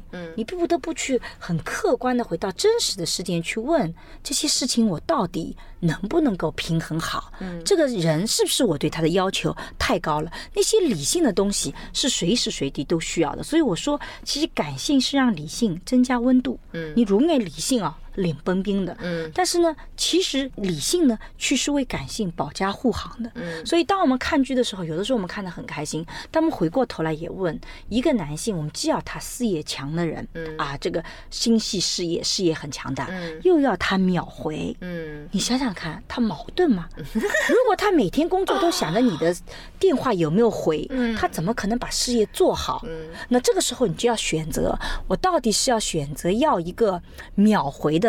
把我永远放在第一位的男性，他可能事业不那么成功，将来可能得靠我养，还是找一个他就是事业型的，每天顶多花一个小时跟我谈恋爱的男人。两个男人，你要哪一个？我发现很多人在逻辑上面理不清楚这个事情，是啊，就是站在第三者角度，他非常的看得清楚哈，很多评判，但是这事儿发生在自己身上，逻辑完全混乱。你刚刚说的这个例子让我想起以前有一次我女儿在托班的时候，老师好像关那个换鞋的门的时候，不小心夹了。他一下手，然后我公公非常心疼，说这个老师怎么一点都那个不小心夹到了他的手？嗯，因为群里发了消息，然后这个老师怎么那么长时间不回消息？然后我这个时候就劝我公公，我说爸爸，如果这个老师我发消息给他秒回，我倒有点害怕的，他到底在不在带孩子？对，他带孩子的过程当中，他怎么可能一直拿着手机秒回呢？这是一个非常简单的逻辑，但是事情发生到自己身上的时候，你会非常的气愤，说我已经发了消息，等了他那么久时间，他干嘛不秒回？对他没有关注我，他他轻视了这个事情，所以很多逻辑发生在自己身上的时候想不通的。对的，在爱情里面其实也是的，也是的。嗯，呃，所以我们有的时候说旁观者清。嗯，其实像我这样子，其实多年做这方面研究，我在遇到我自己的事情的时候，嗯，我也会找我身边的朋友咨询，因为我需要第三方更清楚的告诉我，我可能这个时候我处在的那个情绪，它是怎么让我对看待事实出现偏差的。嗯，啊。我以前有矛盾的时候，我经常也会找我一个好朋友，他有的时候会帮我跟我理，有的时候他不是做这块研究的，但你会发现他给你的视角是你自己处在情绪里面没有想到的。他会说你其实考虑除了考虑你和考虑你丈夫，你有没有考虑过第三方？从他的角度怎么让他更好？你们有没有考虑过这个怎么做是更好的？哎，他会给你那个。我们为什么说旁观者清？就是因为旁观者在跟你讨论问题的时候，他只有这个事实，他没有历史。包袱，没有说昨天晚上他不踩我这个历史包袱，他也没有情绪，所以他就比较能够客观的去分析这样的事实。所以我们身边其实需要这样的朋友，包括我自己就努力在网络上发声也好，做这种社会学爱情思维课也好，其实我就希望我是那个存在，我能帮你客观的去分析这些问题。因为很多人可能身边的朋友都是那种，这个说我男朋友昨天情人节没跟我呃送礼物，就说那你跟他分手呀，还跟他在一起干嘛？啊，你倒贴他，这个他只说了一部分给你。对，他说你是多恨嫁呀。如果有这样的朋友，我就跟他们讲说，你不要跟他去。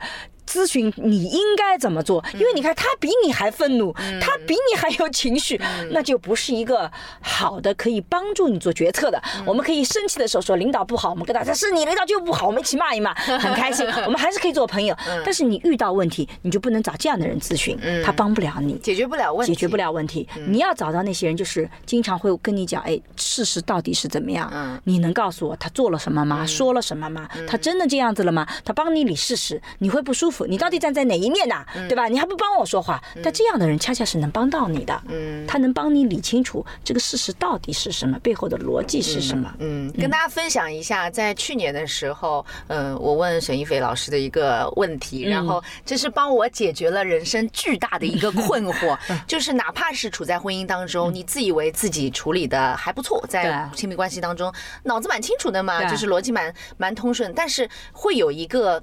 很大的一个观念的转变，那个点，那个节骨眼上，就是沈老师的一句话，帮我茅塞顿开。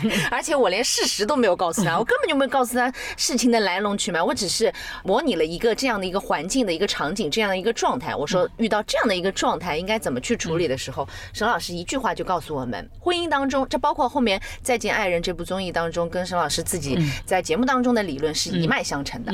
就是说，婚姻当中的另一半，他不必承载你所有的功能。她又是你的好朋友，又是你的好闺蜜，逛街还能陪着你，对吧？还还努力挣钱，还努力挣钱给你花。然后呢，难过的时候安慰你，老板骂你了安慰你，一起骂。然后还能帮你解决事业上的困惑，同时颜值还那么高，她是不可能出现的。对的，嗯，如果你的丈夫也好，或者你的妻子也好，或者的你的女朋友、男朋友也好，他特别能帮你解决问题，往往这个人的同理心就不会很强。对，嗯，因为同理心强的人，他很容易跟你情绪一样。当下去了，是一样升高了，所以他很难帮助你。那一个人能够帮你来出谋划策，往往他要比你。更加的理性一点点，冷静，所以你不能要求我们的对方两个都有，嗯，那你自己都得去衡量，说你到底是喜欢什么类型的。嗯，我以前经常跟朋友们敢说，哎，以前有两部偶像剧，一个叫《来自星星的你》，一个叫《继承者们》，嗯，差不多同一个时代出现，然后都很火。嗯，然后呢，有很多人说跟我说，沈老师，我不知道我到底喜欢是那种霸总的，霸道总裁型的，比较冷一点、高冷型的呢，我还是喜欢暖男型的。我就说，那你去看这两部剧。哪部剧你特别看得下去，还想再看一遍的？基本上你内心里就会倾向那一种。来自星星你是比较高冷的，他比较理性，但他能帮你解决很多问题。你觉得哇，这个男人特别吸引你，但是他不暖，但他一点都不暖，他不是无微不至的，而且他天天在拒绝你，而且还给你脸色看，对不对？而且吻你的时候还是在时光停滞你都不知道的时候吻你的霸总啊，这个典型的霸总，但是。来自继承者的门那不一样，你会发现他一直在身边烦你，他自己也不见得能力很强，粘人，但很粘人啊！你看着这个觉得很开心，你很可能是喜欢那种类型的。就只能抓个重点，你最在乎的是什么？你这你不能两个都要。对，我自己能解决问题，我回到家只需要一个安慰，那他只要会安慰就好了。我不能再苛求他，你什么问题都没有帮我解决，对吧？对。那如果我是一个不太会解决问题的人，我回家又要解决方法，又要人，你不能太凶的呀，你怎么这么冷峻的啦？对，对吧？你这样子的话，你就会发现你找谁都不合适，而且最后受伤的是你自己，因为你就觉得自己遇人不淑，怎么老遇到渣男，你怎么就不好？其实不是遇到那个人不好，很可能是我们对这个人的要求太精神分裂了。嗯，既要他很暖，又要他理性很强，就这两者其实是矛盾的。就像我们刚刚讲到《再见爱人》里面，你看啊，朱亚琼喜欢王秋雨的是理性，王秋雨喜欢朱亚琼的是你给我带来很多快乐的感觉，是感性。可是他们各自对对方的抱怨也是这样的，嗯，觉得你这个王秋雨就特别的理性啊，叫你拥抱一分钟，你就真的抱一分钟，对不对？还计时。而这个王秋雨就老觉得这个朱亚琼长不大，怎么那个疯疯癫癫的啊？其实你想一出是一出，就是一个人的特点，你不能够既要他有 A 又有 A 的反面，那个其实很难的。所以我就觉得，如果你能早一点明白这个道理，你就知道自己取舍什么，那大家各自都会觉得我对你其实有价值。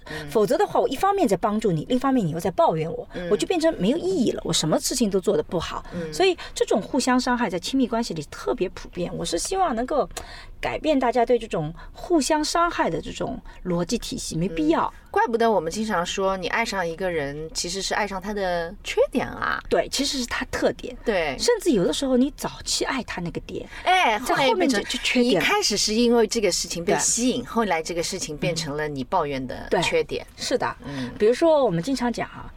英雄救美，大部分那个故事就后面就不能演下去，只能写到救完了。对，因为你想想看啊，我经常讲啊，在英雄救美的基础上所建立的爱情，嗯，常常比较脆弱，是报恩嘛？不是报恩，而是说。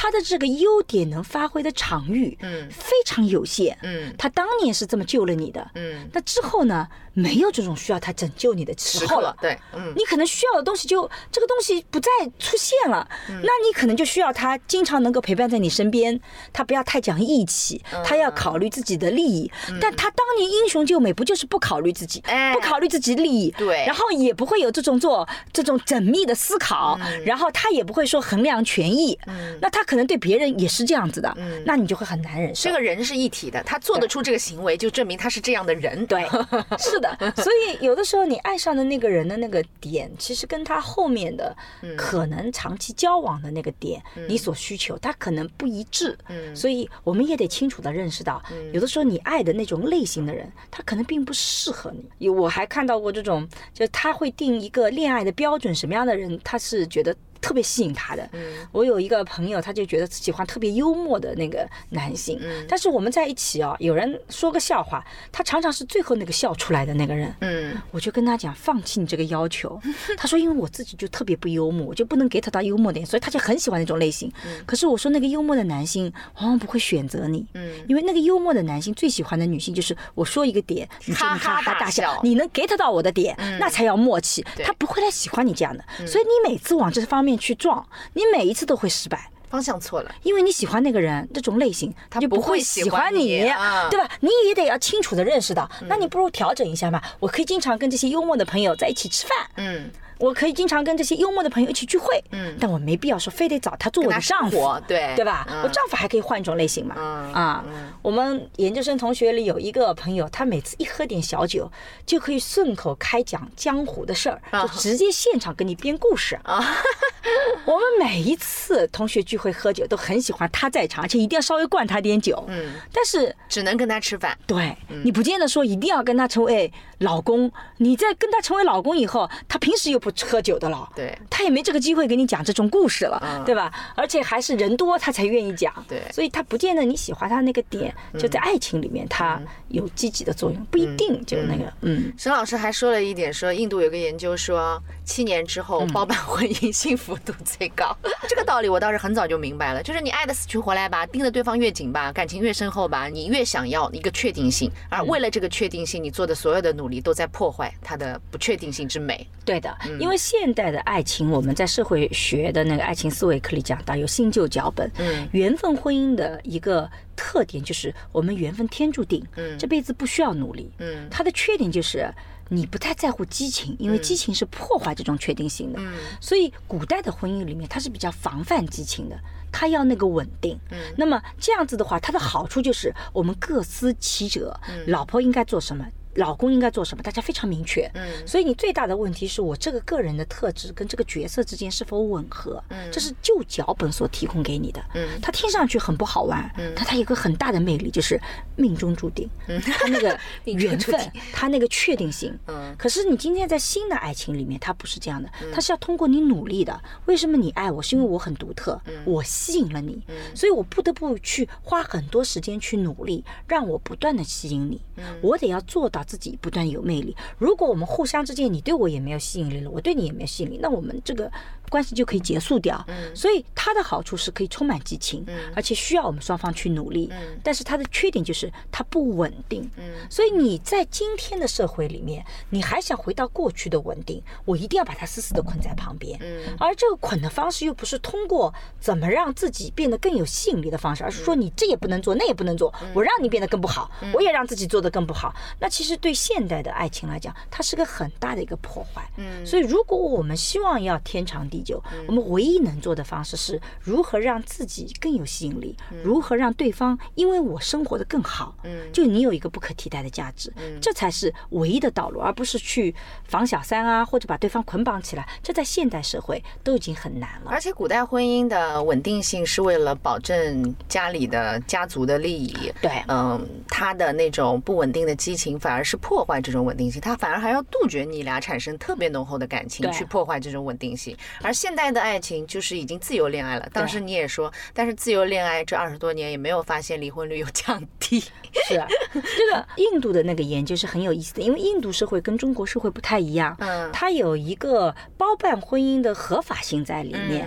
我们今天中国其实是得不出这个结论来的，因为包办婚姻往往都是父母强迫，甚至违反这个一方的意愿，嗯，才会出现的包办婚姻，而不是说有一个文化的合理性，然后我就等着你给我介绍对象，这个你情我愿的包办婚姻跟我被迫包办这是两回事儿。嗯，但是印度的这个研究是说，假设我们在感情里面，你是一开始是自愿的，你会发现你后面也会遇到问题，嗯，你的感情其实也会往下走。是，如果你一开始两个人不认识，你们有新鲜感，你们也会往上走。嗯，而且因为有稳定，我们想着说不能放弃这个婚姻，所以你想要去磨合、互相妥协的空间其实变大了。嗯，但如果你太过在乎自己，说我一定是怎么样子的，那你很可能就会往下走。嗯，所以我们其实，在爱情里面一直提醒大家说，现代爱情它其实跟过去不一样，它不是一结婚就是我们，嗯，它还是有你我边界的，嗯，因为我们都是独立的个体，嗯，但同时我们也告诉大家说，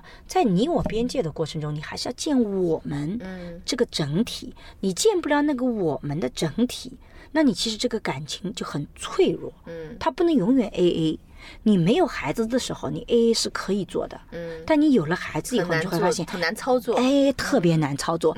A A 最大的问题是破坏我们是个整体的感觉，嗯，所以 A A 走到几十年以后，你就会发现自动瓦解，它自动就觉得，我们就像室友一样了，嗯，就他没有那种紧密的你我捆绑的感觉，那真是睡在上铺的兄弟，是的，就会出现这种问题。所以我们觉得你不能走到极端啊，都永远是你我，你也不能说一结婚就变成我们了。如胶似漆，对，我们得要学会，既要有你我的边界，又要去共建我们的空间。这个其实是一个需要平衡的活。小唱翻牌，同行相亲系列。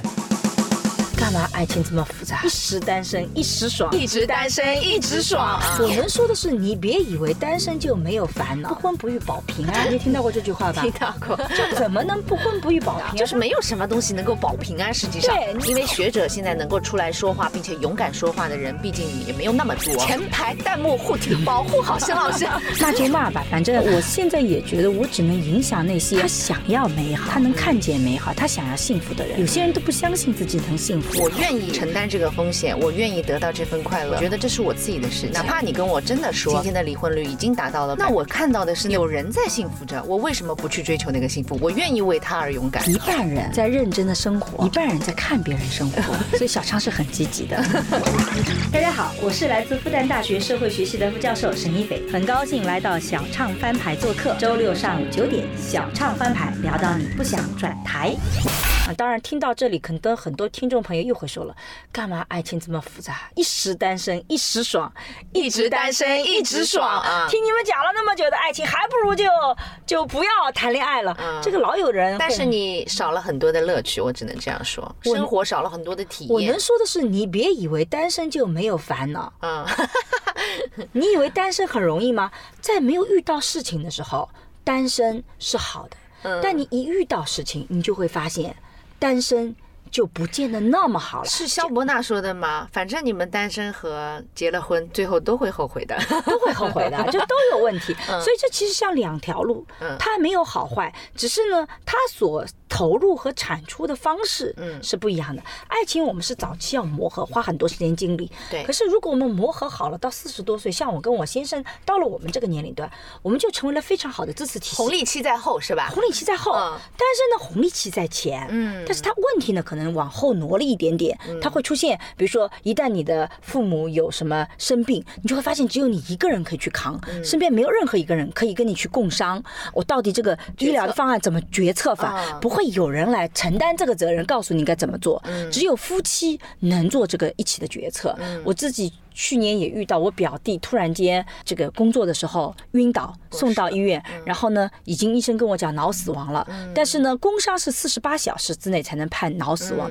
可是我那个时候就下定不了决心给他拔管，因为太突然了。我就跟我先生商量。就他也很懂法律的，我说我可能会后悔的，可是我此时此刻就是下不了那个决定。呃，我我阿姨因为比较听我嘛，我阿姨就问说，哎，你觉得怎么做？他们会听取我的意见啊。我觉得那一刻我特别难做决策，是我先生一起帮我做决策的。嗯，说那就听从你内心。等一等，嗯，以后有问题我们俩一起扛。那后面遇到很多事情，我们再一起去想方设法解决。也就在只有在那一刻，旁边有一个人，他愿意跟你共同承担责任去做决策的。嗯，所以你会发现他各有利弊。我现在经常鼓励大家说，你要去。爱情也好，婚姻也好，我不说你一定要结婚，嗯，而是你至少不要放弃寻找一份好的婚姻的努力，嗯，坏的婚姻就别进去了。一开始就知道这个人不咋地，那何必啊？还不如一个人，还不如一个人过呢。但是我们不要放弃，说我们是可以找到这样的人，可以跟我们同甘共苦的。这个太早放弃没必要。而且随着年龄的增长，好像是在越晚年的时期，前面我们也提到了那种亲密关系的人和人的连接，给你带来的是最大的幸福感，不是多少财富或者是是拥有多。少身家能够比拟的，这也是为什么我这几年在互联网上经常被骂，就是大家互联网上不喜欢那些谈。你应该要恋爱或结婚的人，我劝你快点结婚啊！也不是快点结婚，就是劝你走入婚姻、走入亲密关系。会有人觉得会觉得你这个居心不叵测。其实不是劝，我理解的沈老师做的这些所有的努力，不是说告诉大家结婚好呀，你得结婚呀，不是这个。我不是这个意思。沈老师应该是告诉大家，有这样一个机会，你不要放弃，尤其是不要因为怕伤害或者是怕患得患失而错失了一份本来你应该可能拥有的一个良好的关系。对，而且从我们的研究。角度讲啊，其实亲密关系是你成长很重要的一个平台。嗯，因为我们在处理所有的人际关系，包括工作单位，你会发现我们都得要处理差异。嗯，我们都要处理我跟你不一样的时候我怎么办？嗯，我也要处理说，如果我跟你关系特别好，怎么能够界定这个界限？嗯，其实这些是我们在日常的人际关系交往、工作里面也都需要的。嗯，而亲密关系其实给了我们一个相对集中的平台。让你去练这个能力，你在这个地方其实成长起来以后，对你其他的发展也是有好处的。所以我觉得亲密关系其实给了我们成长的一个途径。嗯，你不要轻易的放弃，否则你可能在别的方面你要再去这么成长起来，它代价也挺沉重的，不是你想象中那么容易的。我们在社会学的爱情思维课里讲，爱情绝对是可以替代的。嗯，但是那个替代的代价也很高，成本很高，成本也高的。你别以为那个替代就很容易了，你买买买很快乐，可是你很快就会。发现买买买的快乐，它撑不了太久，嗯，对不对？而且买买买的快乐还必须取决于你有好的经济基础，嗯，你很多时候说没有经济基础，你其实很多时候是拿不到那个保障的，嗯。所以今现在有人跟我讲说不婚不育保平安，你也听到过这句话吧？听到过，在我们社会学里，这句话是非常有问题的，就怎么能不婚不育保平安？当然，你告诉我说不婚不育是因为你看我们不会碰到那种。呃，冰箱杀妻案呐，不会遇到家庭暴力啊，等等等等，这个降低了，对。但你要知道，这些都是极端个案。嗯，那我们单身，你也会遇到，比如说单身的群体，他可能受到其他的伤害。更大，各有各的问题，所以很多单身女，像我的单身女性朋友，经常是收快递，这个名字都不是说沈小姐，说沈警官，对吧？然后门口要放上男生的鞋，你会发现我们会遇到其他的那个。对。但我们说到底，在今天的中国，家庭还是你的风险保障机制。嗯。你之所以不婚不育保平安，一定是要强调你不婚不育以后努力去挣钱。嗯。你钱多了以后，可能能够弥补所谓的很多的一些风险。嗯。但如果你一样的人，你会发现在同样的经济阶层，有家庭的，在我们统计里面就是保障机制更好的。嗯，我们互相之间有两个资源体系可以用。嗯，我们有两份的经济收入可以做灵活的变动。嗯，我们在遇到事情的时候，有两个人可以去那个协商。嗯，它的确就是更有保障的。所以不婚不育保平安这句话本质上完全不成立，是吧？我觉得是不太成立的。就是没有什么东西能够保平安，实际上，实际上对你，你要遇到这些意外，你还真难解决。比如说我们开车也会遇。遇到车祸，难道就不开车了吗？走路也会遇到问题，你是不会这么去考虑。但是我们网友啊，他就是每次看到那个社会的新闻，或者是比较负面的，或者是遇到了一些什么呃事情，然后下面评论一堆都是啊，又是恐婚的一天啊，也就是弹幕不是都会出来说 啊，又是劝我单身的一天什么？但是呢，陈老师在那个 B 站上面，因为陈老师也在 B 站上面将近百万的粉丝，然后每次做这些视频的时候，我我都一边很替你担心，因为你涉及到的呃话题也好，呃它的敏感性，包括公众的接受度，他的意识能不能走到那么前面，能不能理解你说的话，尤其是有些案例还触碰到了我们 idol 的一些名字，那是非常容易引火烧身的，对，经常容易掉粉。所以沈老师也非常的有勇气，但是将近百万的粉丝，我经常在很感动的看到弹幕里面说，因为学者现在能够出来说话并且勇敢说话的人，毕竟也没有那么多。嗯，然后沈老师在做这些课或者这些视频的时候，弹幕都说前排弹幕护体，保护好沈老师。哎，第一个呢，我觉得我做的研究叫私人生活的研究，其实跟每个人是密切相关的。嗯，所以从某种意义上讲，我们更应该来普及这样的一个研究的结论，否则我们做的研究就变成象牙塔里的成果了。嗯，我虽然有的时候会挑动大家的神经，但是总体上我觉得我所涉及的话题它不敏感。嗯，就是它不不是另外一种意义上的敏感，它只是挑动了很多人不想结婚，或者觉得听到结婚就觉得哎呀痛点痛点的那个。对，然后第三个呢，我当时出来一个很重要的一个原因，是因为我们从社会学的统计来看，你在日常生活中看到的新闻，其实都是极端个案。对，从统计数据来讲，它其实还是低的。嗯，但是人类是很容易受现在的媒体影响。嗯，因为你每天都在看到这种极端个案，你就会想象。这世界就是这样子的，嗯，而实际上媒体永远是给你极端个案的。一个正常的两个人结婚生孩子，啥事也没发生，过得很幸福，没什么好报道的，没什么好报道的，你是看不到的。甚至很多人跟我讲说，身边就没有结婚很幸福的人。我跟他讲，哎，谁谁谁，他们还不是结婚了的吗？不是还是挺幸福？他说你怎么知道是真的呢？说不准他们啊私底下怎么怎么样。我说如果你这么想象，那就没办法了。而我们的统计数据，其实直到今天，你会发现中国的离婚率没你想象中那么的高。我们所谓的百分之五十那个离婚率是错的，它是当年度的结婚率和当年度的离婚率，而不是总体社会的离婚率。然后我们所看到的很多的极端个案，它在日常生活中其发生的比例也是低的。我们还是有很多的家庭真的是很幸福的啊，无论是男生女生都事业发展的很好，两个人还是很相爱的，一辈子走过来。其实这种个案还是有一定比例的。所以我觉得作为那个社会学学者，可能我们在这个时代有这个责任和义务，嗯，应该出来。把这些真实的、现实的生活，也跟大家讲一讲，听不听在你。但是我努力做到，给我说话的机会就尽量说。哪天不让我说话了，那我就继续回去看看书啊，写写东西啊，那也就回到我原来的比较幸福的生活，也没什么不好的。你把这个心态就调整好了啊，骂就骂吧，反正我觉得我现在也觉得我只能影响那些他想要美好，他能看见美好，他想要幸福的人。有些人都不相信自己能幸。福，这样的人，我发现我努力了很久，我也叫不醒他。嗯，所以有的时候也就算了。啊，就就你你叫不醒一个他就不想装睡的人，他不想醒的人太难了，那就算了。嗯，如果说极端一点，就算外面的比例高到怎样或低到怎样，其实对于个体来说，只要他有这个可能性，只要他存在，我相信哪怕是奇迹的话，我愿意承担这个风险，我愿意得到这份快乐。我觉得这是我自己的事情，哪怕你跟我真的说今天的。离婚率已经达到了百分之五十或者六十，甚至更高。那我看到的是那百分之三十和四十。对，有人在幸福着，我为什么不去追求那个幸福？我愿意为他而勇敢。所以小昌是很积极的。我觉得将来的社会，我的预判就是我们这个社会会变得一半人嗯在认真的生活，嗯，一半人在看别人生活。就会有一个这样群体，就是我们别的人在谈恋爱，对吧？嗯，他自己就不谈恋爱，嗯，看看别人谈恋爱就好。就好了，对吧？看就是会有一些人会成为生活的旁观者，嗯，就这些他都不愿意去尝试，嗯，他就觉得我既不想承担这些责任，嗯，受到这些伤害。我也可以放弃这些快乐，我跟纸片人谈个恋爱啊，或者我磕磕别人的 CP 啊，就可以了。你想好了，当然好。每个人为自己做出的选择而负责，那当然好，对对不对？我觉得会有一半的人是这样的。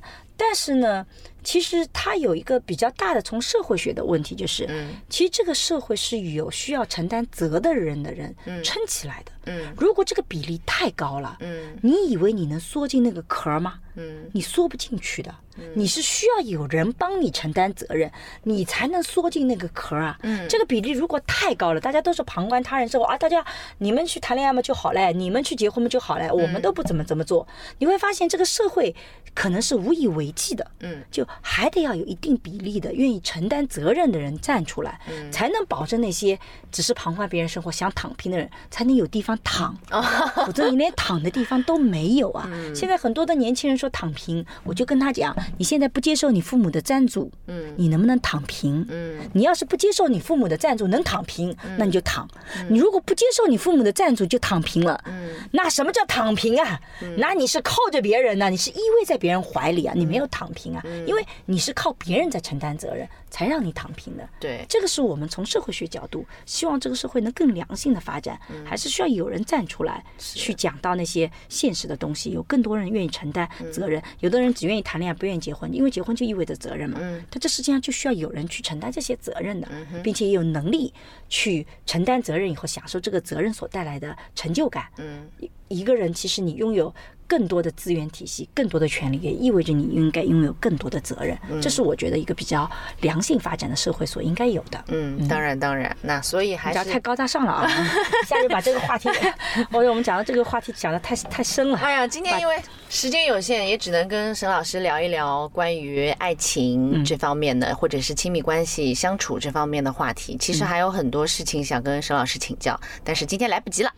以后如果有机会的话，还是希望跟大家聊聊天，包括在家庭教育这方面，因为也是你的专长。是啊以及在你的嗯事业这方面，因为女性在职场的发展的路径，其实还是尤其是蛮值得探讨。我原先以为我们平权之路走到了哪里，其实也并不容乐观啊，尤其是在上海这样的一线城市，大家以为哈还蛮先进的，还蛮这个前卫的，但是其实有很多的地方是值得我们深思和探讨的。嗯那最后就希望沈老师目前所在的所有的平台啊，无论是他做的播客也好，还是他的呃 B 站的一些呃视视频或者是公众号一些课程，光之来处，嗯，对一些课程，就是这些地方啊，大家据我所知，好像是播客的受众更加宽容一点。那我希望所有的朋友在看到这些跟自己，无论是沈老师还是其他的人，看到跟自己不一样观点的时候，不要先忙着去贴标签，呃，去那个啊对先站立场啊，嗯这是一一个劝我们结婚的这个老师，大家 就我们也没这个意思。不要先这个样子，就先听。如果听不下去，你可以关掉。但是骂骂咧咧呢，我是觉得这是太没有意思了。尤其是我特别心疼，说现在的学者走到了目前，尤其是沈老师这么有勇气，就触碰了这么多能够引火烧身的事情，自己面对强大的这个网络喷子军团，尤其是不仅伤害到他，还伤害到他家人的同时，他有强大的那个心理，说我心态蛮好的，我就是看看就就过去了啊。但总体上来讲，我觉得还好。到目前为止，我没有引起太大的争议。嗯总体上来讲，因为我自己觉得，只要你能够真的坚持看我的视频，因为我总体上我是属于那种比较平和的人，就我比较平衡。我自己本身是一个偏保守的一个学者，嗯就我在性别研究里，我其实偏保守的，所以我自己也清楚的意识到，我自己这样保守一个特点。这个保守一方面会使得我可能步子迈的没有那么大，但同时它也保护我。所以到目前为止，我觉得比较幸运的是，还没有任何一个视频或话题呃上热搜啊，或者引起太多的争议啊。我觉得这一点还是比较好。但是像这种喷子嘛，总归会有，所以大家心态也要好。万一遇上网络上跟你吵架的，哎就过了就过了。嗯，就是不希望这些东西呢，负面的东西能太多的影响到沈老师的家庭生活和他正常的那个生活，对对以便于我们能够持续的啊看到你的输出。我会努力的，啊我会努力的。嗯，谢谢沈老师。那有机会我们下一次再跟你聊其他领域的话题。好的，好吗嗯听众朋友们再见。是的，嗯谢谢啊，也希望大家能够继续关注到沈老师的播客。其实沈老师的播客就叫沈一菲的播客，对，比较懒得取名字然，后每期都听啊，嗯确实受益匪浅啊。比较好玩。我们请了很多嘉宾，也比较好玩。对对对对对啊！如果能荣幸的在沈老师的播客当中出现，那我真是太开心了。我们一定要把它点出来。好，谢谢沈老师，拜拜。拜拜拜拜。